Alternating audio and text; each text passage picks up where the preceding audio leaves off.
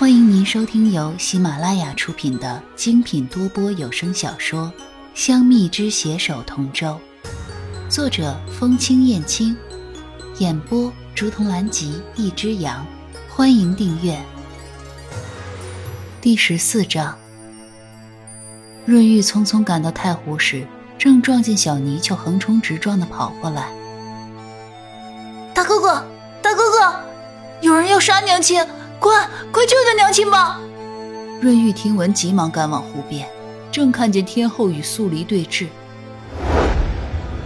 润玉闪身冲到素离跟前，施展灵力与素离一同对战天后。素离与润玉合力之下，勉强化解天后的攻势。但天后看见润玉出现时，也收回了些许的灵力，未对其下狠手。即便如此，润玉也还是被其所伤，单膝跪在了地上，嘴角也溢出了许多的鲜血。素离看到润玉如此，很是心疼。李儿，傻孩子，你不要命了！润玉并未理会素离，如今天后就在眼前，润玉半点不敢放松。母神，她是孩儿的生母。望母神看在父帝与孩儿的面上，网开一面。屠瑶一脸虚情假意：“你这孩子真是越活越回去了，连你小时候的魄力都不如。你忘了，这条路是你自己选的了吗？”此话勾起了润玉的记忆。润玉想起当年年幼无知的自己，被屠瑶诓骗吃下浮梦丹而离开素里。心中愧疚不已。娘亲，是孩儿错了。娘，孩儿回来了，孩儿再也不会离开您了。屠瑶听到此话，恨铁不成钢道：“润玉，你可想好了？如今你可是天地之子，难道你要认贼作母吗？”润玉自知。如今的自己以及素离不是涂瑶的对手。今日想要保住素离，怕是希望渺茫。但哪怕是一点点希望，润玉也愿意一试。当下便是跪在地上，匍匐到涂瑶跟前，祈求他放过素离。母神，润玉知道，母神这么多年来。一直担心我会与旭凤相争，其实孩儿从未生过此心。我与生母分别多年，我现在只想和她安静的生活，其余的我什么都不要。我求母神网开一面。屠瑶不为所动。今日你若选他，就不要再叫我母神。母神，我求您了，我求您放过他吧。我求您了，我求您了。润玉哭着不停的给天后磕头，只盼望他能够放过素离。素离看到自己的儿子跪在仇人面前不住的磕头，只为了给自己求一条活路，心中更是煎熬。既然你执迷不悟，那你们就一起死吧。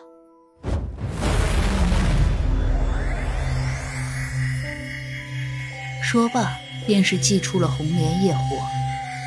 润玉一直在给屠瑶磕头求饶，对于即将来到的危险丝毫不觉。素离在背后看见屠瑶祭出红莲业火，不顾一切地冲到润玉面前，为他挡住了攻势，更是使出最后的力气挥出一掌，打伤了他。润玉见素离为救他，被屠瑶的红莲业火击中，一瞬间整个人都懵了。旋即悲痛出声。娘。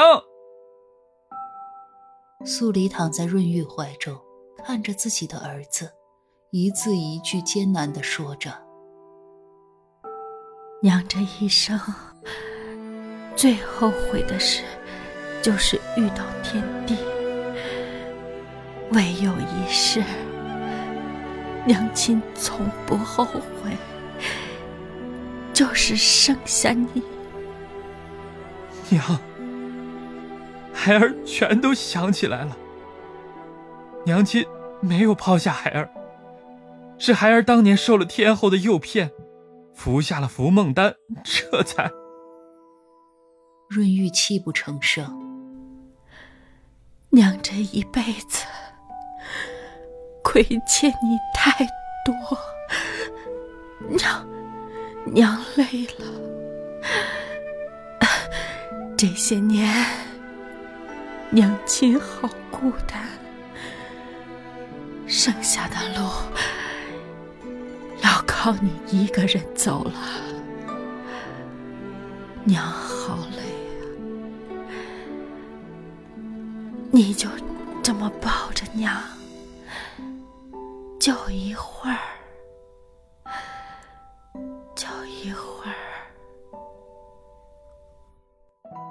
说完后，便再也没有了声息。不要，不，娘，你别睡，娘，孩儿这就来救你，孩儿这就来救你。润玉抬手对着素离的额头，一直输送灵力。涂瑶不顾润玉生死，一直对其发出攻势。润玉不敢停下手。就怕一停手，生母便会烟消云散，便是硬生生扛下了屠瑶的攻击。但即便如此，素离还是渐渐的消散了。此时的润玉万念俱灰，在接下天后又一掌后，转过身来，施展灵力，催动空气中的所有水分子化作冰凌向屠瑶攻去。屠瑶接下一击后，有些气息不稳。润玉与屠瑶双方施法对峙，涂瑶因本身就被素离打伤，加之润玉悲痛欲绝下的超常发挥，眼看涂瑶就要不敌。此时水神出现，并将双方攻势引向太湖。润玉见此，便要施法再斗屠瑶，水神伸出一手阻挡。见水神阻挡，润玉只好收回攻势。夜神节哀。过去千年，太湖的百万生灵，皆仰赖洞庭君的照拂。今日令堂羽化而去，夜神一怒，恐将浮尸千里。还望夜神千万节哀治怒，以天下苍生为念啊！承继洞庭君遗泽，为令堂积德行善。涂瑶在身后不依不饶：“水神，你来的正好。”给我杀了这个孽子！屠瑶见水神不为所动，继续说道：“好，那今日本座便亲手送你和你的娘亲团聚。”水神转身阻拦道：“住手！既造夜因，便有业果。这么多年来，天后四处树敌，果真是问心无愧，毫无忌惮吗？”你窝藏素离这么多年来，今日你的地界上又发生了这样的事，水神，莫要告诉本座，你对这妖姬的阴谋一无所知。屠瑶咄咄逼人，直指水神，但水神心胸坦荡，自然不惧天后。哼，见到天地，自有分说。润玉回到玄机宫，将自己关在了寝殿中。对于生母之事，仍然无法面对，更为不能为其报仇而意识到自己的无能，只能在这里抱头痛哭。况路知晓了润玉在凡间之事，但自己什么都做不了，只能担心地守在门外。听到寝殿中传来声声压抑的哭泣声，况路仿若感同身受。要是穗禾公主在就好了。若是她在，殿下心中应当也会有些欣慰，而不那么悲伤吧。这么久了，况路怎么也知道了自己殿下的心思，知晓他心中人只有穗禾，也知自己身份卑微，比不过鸟族公主，他也只能默默祝福罢了。听众朋友。本集已播讲完毕，请订阅专辑，下集精彩继续哦。